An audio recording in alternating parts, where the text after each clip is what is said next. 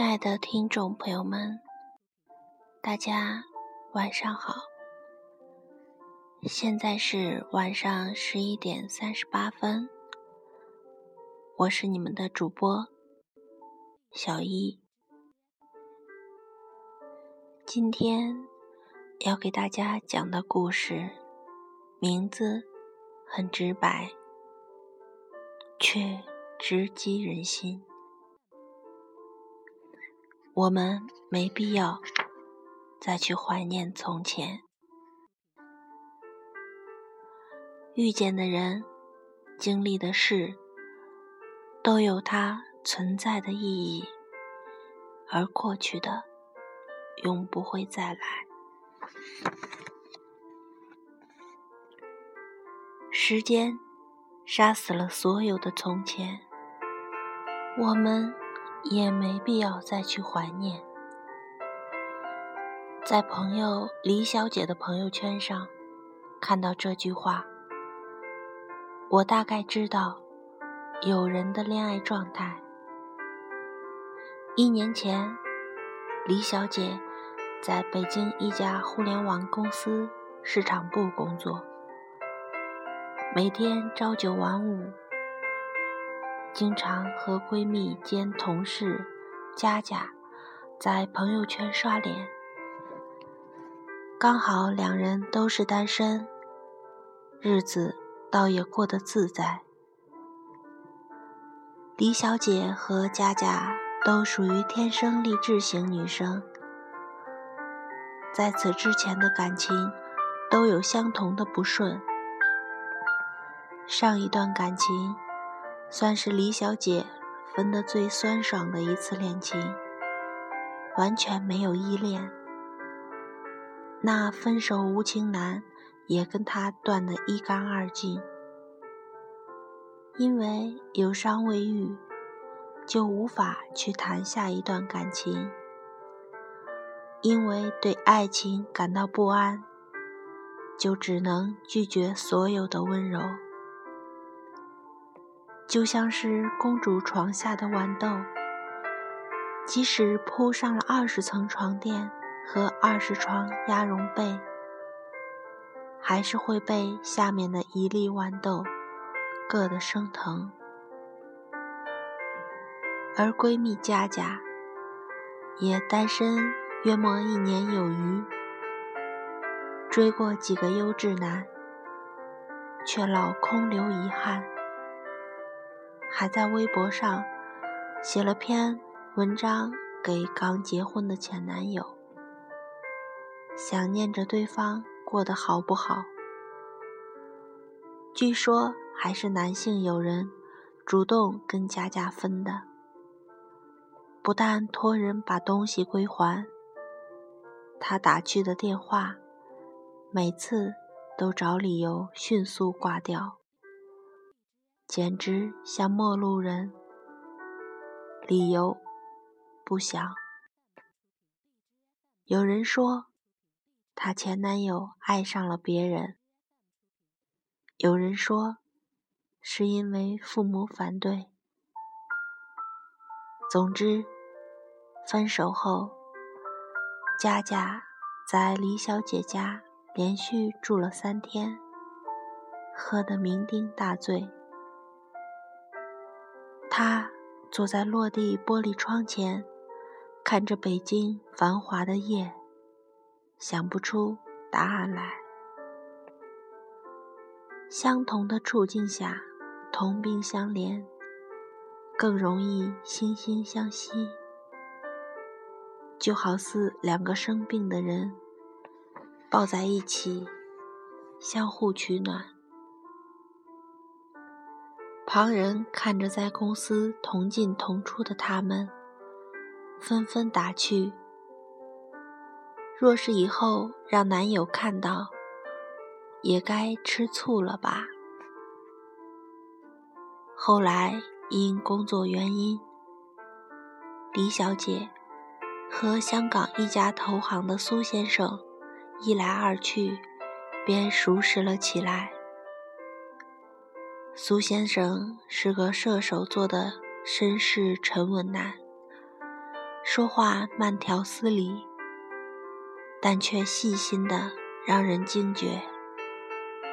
除去工作，每周苏先生都会抽空为了李小姐往返于北京和香港的航线。两人默契的，从不过问彼此的感情经历，只看未来。大部分的时候，李小姐都会约上佳佳，一起和苏先生去吃遍全北京城的美食，一起去看电影。印象最深的一次，是一起去看《速度与激情六》。李小姐中途去洗手间，出来时。看到苏先生满面微笑的站在洗手间门口等他，他问他怎么不在里面看电影。他说：“电影院里太黑，怕你进去上楼梯时摔倒。”然后，苏先生牵起李小姐的手，一级级台阶。摸索着走回到位置上，就这么一个小小的举动，让李小姐铭记在心里许久。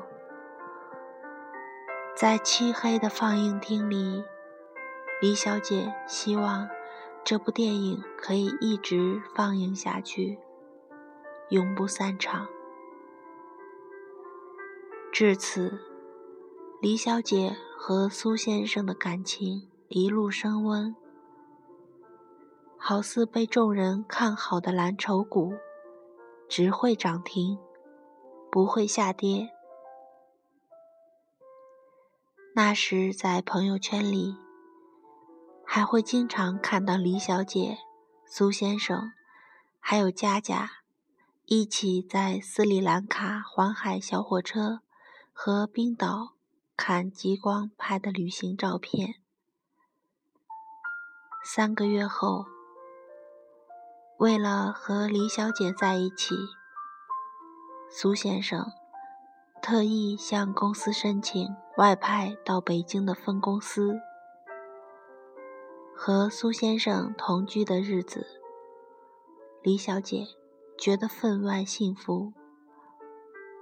每日与同事沟通处理工作，都会笑得很甜。还在茶水间跟佳佳合计着，等过年时要带苏先生回家见岳父岳母大人。这段期间内，也许是因为太幸福了，李小姐像个小女人一样，会与苏先生。说些感动而莫名的话，比如看了一部让人感动到潸然泪下的电影，李小姐会对苏先生说：“亲爱的，如果未来我死在你面前，你要答应我，尽快找到另外一个女人来陪你。我不想看到你。”一个人孤单，或者是在朋友圈上看到一起长大的发小晒孩子的照片，李小姐会对苏先生说：“亲爱的，如果我们以后有了孩子，你一定不要让我扮坏人。孩子不听话，只要我一个眼神。”你就要给我揍，但不能下手太重哦。如果刚好听闻谁谁又分手了，李小姐会在沙发上搂着苏先生说：“亲爱的，如果有天我先不爱你了，如果你感觉到，即使你爱我。”你也要先提出跟我分手，这样我心里会好受些，不至于让我太自责。苏先生听得不以为意，捏了捏他的脸颊，说：“小傻瓜，成天在想什么呢？我可舍不得跟你提分手。”那天，苏先生送给了李小姐一件纪念别册，里面每页都放置了苏先生。认识李小姐后，往返于北京和香港的航线机票，以时间顺序排列。苏先生让李小姐收藏好，并让她答应，将来两人无论变成什么关系，都要保存好，不能退货。李小姐。看到那个纪念别册的瞬间，感动得无以言表，紧紧抱着苏先生，眼泪流不停。然而，状态有时会潜移默化地发生改变，你无法看清自己被改变时的样子。住在一起之后的日子。李小姐和苏先生也像多数情侣一样，开始在生活中产生很多摩擦。他们吵架、冷战，让矛盾隔夜、和好，种种的过程都经历了，同时也磨损了彼此之间一大半的热情。每次吵架之后，苏先生晚归的频率便随着增加。他知道，让感情矛盾隔夜的，就是不对的人。对的人是不会不在乎你的。他知道，自己对苏先生的爱情。犹如纪念别册里机票上的字迹，逐渐变淡、消失。同住在一个屋檐下，他们常常只能在早餐前碰个面，晚上睡前说句话。有时在家许久的沉默之后，他问。你真的没事？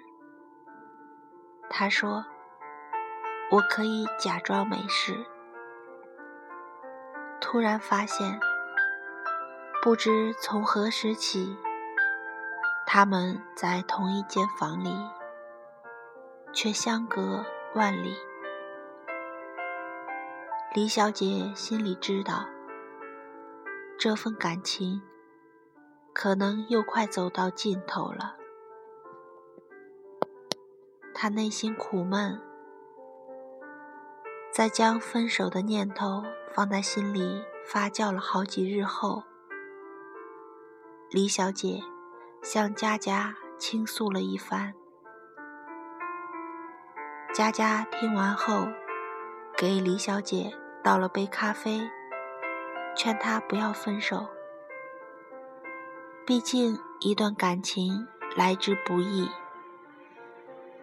并邀请李小姐和苏先生周末去他家做客，帮他俩劝和。周末这天，李小姐和苏先生带了一瓶上好的香槟去佳佳那做客。一进门，佳佳就热情地招呼着他俩。寒暄过后，佳佳。在厨房忙碌晚餐的食材，苏先生靠在沙发上，自顾翻看手机。手机上各种消息的通知提示音不断发出响声。坐在边上的李小姐不经意瞥了眼苏先生的手机，看到手机屏幕上方是连接的 WiFi 标识，她有些好奇，怎么刚进门，他手机就能连接上佳佳房间的 WiFi？也许是刚才自己去洗手间的功夫。苏先生向佳佳索要的 WiFi 密码，李小姐在心里自我安慰，没有在意。佳佳不愧是相识多年的好闺蜜，一顿饭的功夫，就让李小姐和苏先生喜笑颜开，重归于好。在这之后的一个月。苏先生对李小姐依旧关爱有加，但是不知哪里出了问题，总让李小姐觉得不舒服。直到有天下班，苏先生去李小姐公司楼下接她吃饭，在餐厅里，苏先生体贴入微的。将李小姐最爱吃的菜夹到她面前。苏先生见李小姐吃得可口，自己并未动筷，酝酿了许久，终开口道：“那个，其实今天是我有话想要对你说。”李小姐漫不经心地嗯了一声，看着他。其实我喜欢上公司里面的同事了，他叫嗯子欣。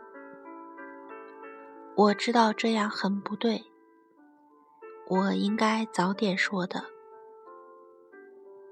他不安地握着手，歉意地看着李小姐说：“大概你也想换一种状态生活吧？”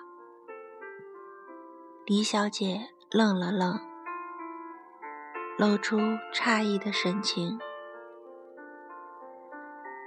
他突然想起他对他以前说过的那些话，他也知道。他早就不再深爱他了。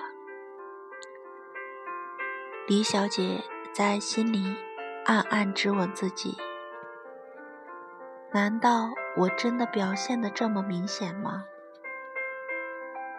没想到，他还记得我对他说过的话。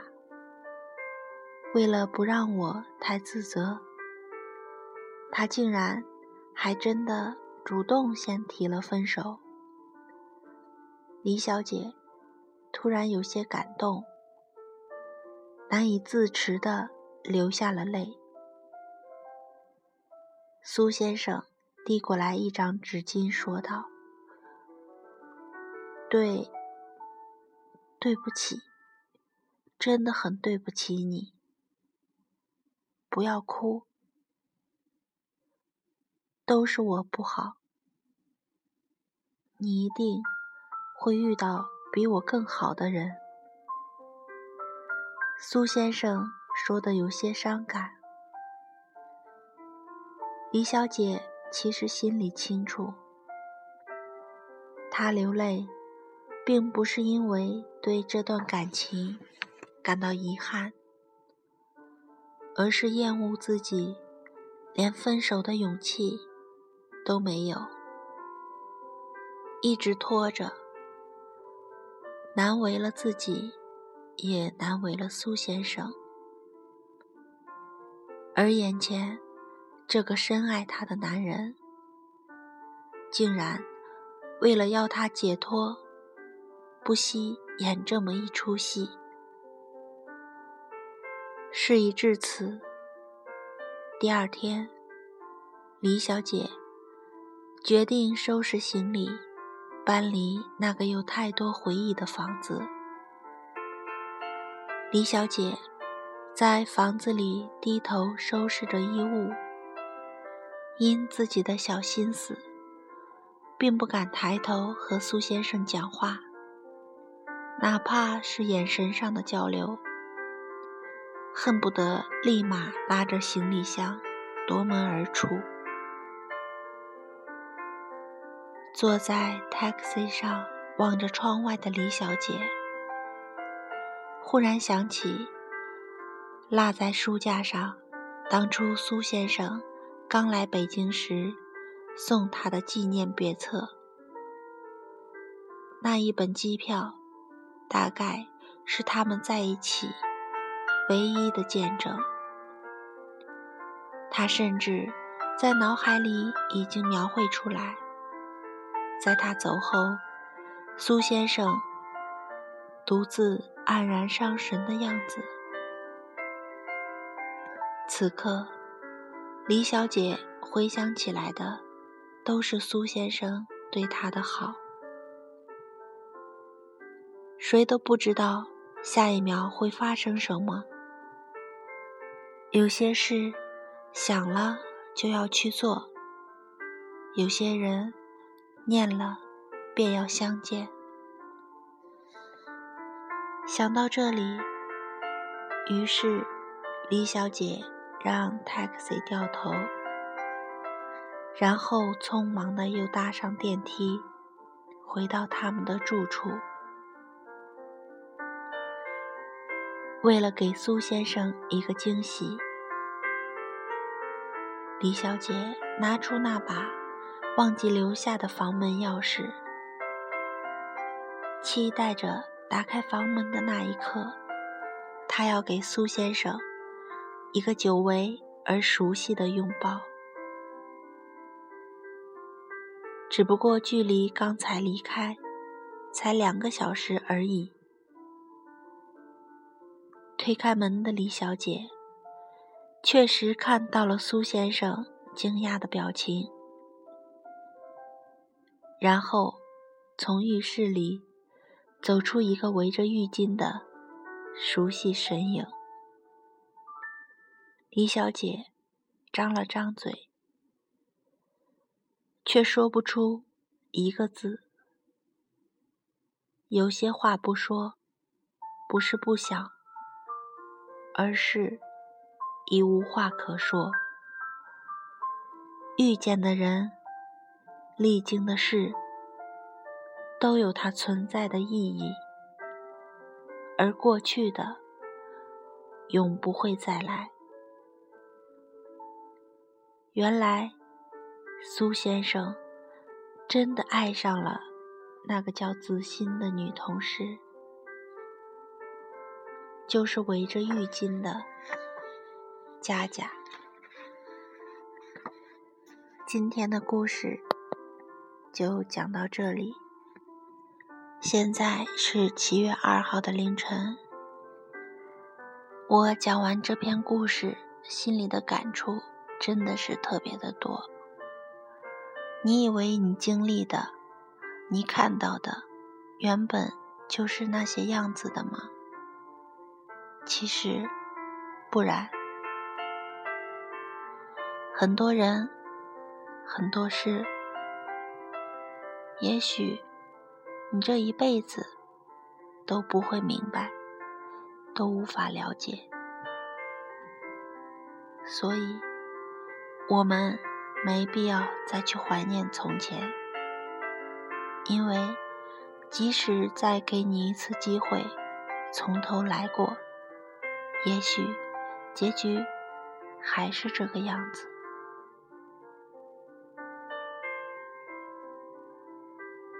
给那些有同样经历的朋友们，期待你们给我留言点赞。晚安。